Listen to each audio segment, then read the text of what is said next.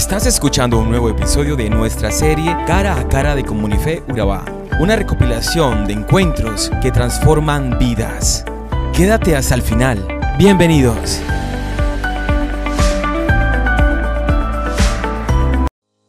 Hola, en el episodio de hoy vamos a estar viendo una de las historias más escuchadas y trascendentales de la historia, nada más y nada menos que la historia de Lázaro. Jesús realizó un milagro sorprendente en la vida de Lázaro. Lo resucitó después de cuatro días de haber muerto. De este hombre no solo podemos aprender el poder glorioso que se derramó en su resurrección, sino que también podemos encontrar enseñanzas valiosas para la iglesia de hoy. Contexto, por favor. Te vamos a contar que cerca de Jerusalén, más o menos a unos 3 kilómetros, está Betania. Y allí es donde viven Lázaro, Marta y María. Son tres hermanos que tienen una gran amistad con Jesús. Su casa será en aquellos meses un lugar de hospitalidad y reposo para los días que le esperan. En el trayecto a Jerusalén Jesús pasa por Betania y la actividad de los días anteriores había sido muy, muy, pero muy intensa. El camino que lleva además de Jericó a Betania es bien complejo y empinado. Entonces es un camino que requiere una ascensión continua y transcurre por terreno desértico. Entonces Jesús y los suyos debieron llegar cansados. Allí fue recibido por Lázaro, Marta y María. Para Jesús, la casa de estos tres hermanos era un lugar el cual él visitaba con frecuencia y siempre, siempre fue bienvenido. Juan 11:11 nos dice, dicho esto, les dijo después, nuestro amigo Lázaro duerme, mas voy a despertarle. Era notorio a los ojos de los demás que Lázaro era amigo de Jesús. De hecho, es el único a quien Jesús se refiere con la expresión nuestro amigo Lázaro.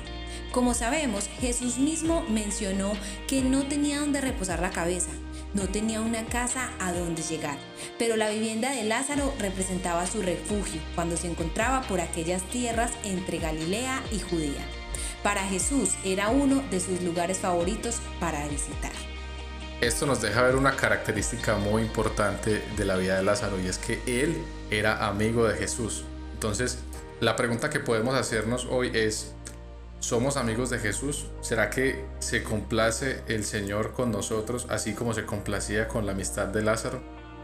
Eso desde el punto de vista de Jesús, pero también podemos identificar que desde el punto de vista de Lázaro, él tenía una disponibilidad siempre para que Jesús pudiera visitarlo y disfrutar de su compañía. ¿Será que nosotros estamos abriéndole la puerta de nuestra casa a Jesús y de nuestro corazón para que Él pueda visitarnos y podamos disfrutar de su compañía?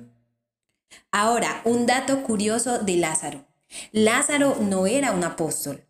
Lázaro no pertenecía al círculo de servidores de Jesús. No lo seguía por todos lados como sus discípulos, pero esta historia encierra una linda enseñanza. El título no determina la calidad de tu relación o de tu amistad con Jesús. Quizás Lázaro no era apóstol, pero sí era un compañero querido para el Señor. Sería necesario reflexionar si conocemos a Dios a tal punto que podemos decir también que somos amigos de Jesús. Si estas palabras son reales en nuestra vida, entonces estamos por buen camino. Pero si simplemente es un decir, quedarán solamente como una frase bonita. Entonces debemos cerciorarnos de que estamos cultivando una amistad profunda y verdadera con Jesús. No olvides que antes de resucitar, Lázaro primero era amigo de Jesús. Por último, esta historia nos enseña que no es suficiente con no hacer lo malo. Muchas veces nos quedamos solo con no hacer lo que ya sabemos que está mal, pero esta historia nos demuestra que Jesús quiere más de nosotros. ¿Y tú estás escogiendo la mejor parte?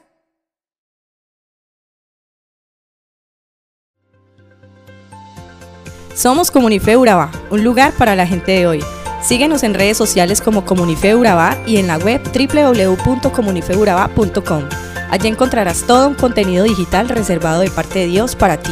Nuestras reuniones miércoles 7 y 30 pm, toda una experiencia de oración y domingos 9 y 30 am destacamos la importancia de Dios en nuestra vida al compartir en familia. Te esperamos.